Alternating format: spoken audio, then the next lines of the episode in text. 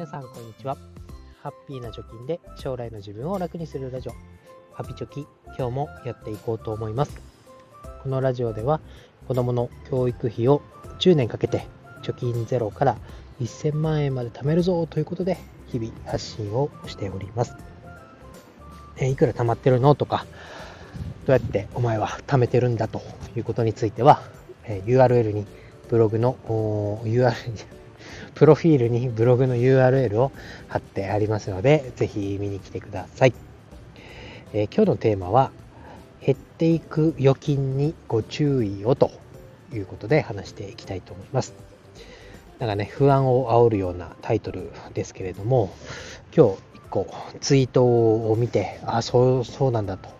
今こういうことになってるんだと思ったことがあったので、その、そのことをお伝えしたいなと思います。まあ結論としても、ま減ってる預金に注意してくださいと。で、どういうことかというと、今、あ今年の1月1日から現在と比較すると、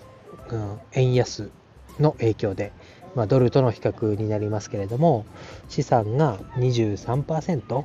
目減りしているよということになりますいやいや預金がね例えば100万円あったとしたら100万円分通帳の記帳してもね。1月1日でも100万円。今でも100万円と記載があって減ってないんじゃないかと。いうふうに感じると思いますけれども実は違うんだよと。ドルベースで見ると実際には23%目減りしていると。つまり100万円1月1日であったけどドルベースで見たら77万円になってるよと。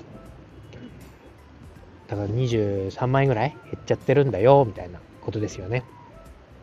で、まあ、日本でね生活してるから、えー、特にそのドルベースで見なくてもいいんじゃないのかという意見もあるかと思いますけどこれがね、えー、今言われているように、えー、なんだっけ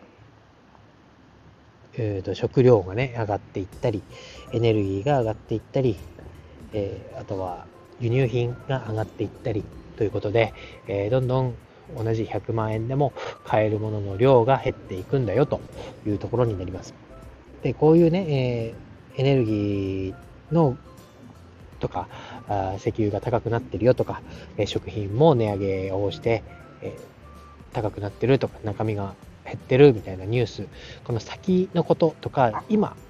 から使うお金に関してはすごくねニュースの方でも取り上げられていて危機感を持っている人が多いと思います。しかしながら、まあ、安心安全と言われてね銀行預金に預けてるお金これまでもが減っているんだよという事実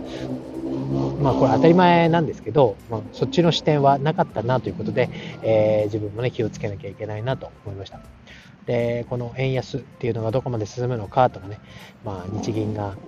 介入をして、えー、円高に触れるみたいなこともここ数日で起こっていますけど、まあ、やれることとしては、まあ、いつも言っていることと同じになりますけれども、まずはドル建ての資産を持とう。ドル建ての投資信託を買おう。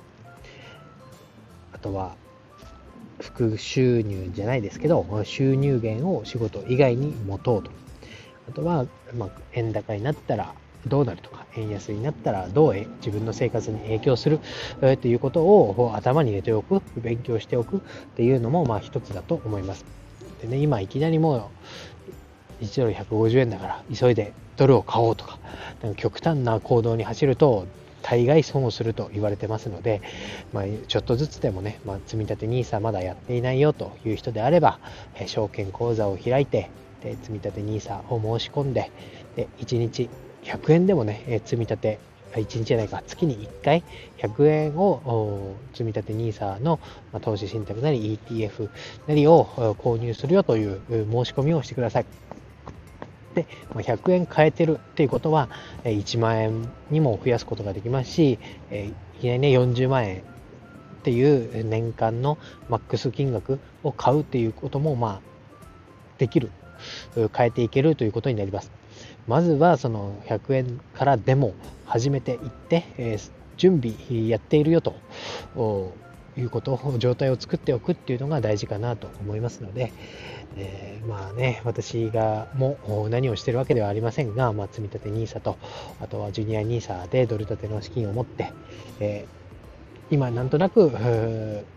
最大のダメージにはなってないかなというところですけど、まあ、円安、株安というところで まあ、耐える時期だと思いますけれども、なんとかやっていこうと思います。ただね、この安心安全で、えー、100万円あるから大丈夫、1000万あるから大丈夫って思ってる人がいるとすれば、それもね、ドルベースで見たら減っているんだよということを、まあ、気づいた方がいいんじゃないかな、対策をしといた方がいいんじゃないかなと思いましたので、今日はお話をさせていただきました。えー、今日は以上です。バイバイ。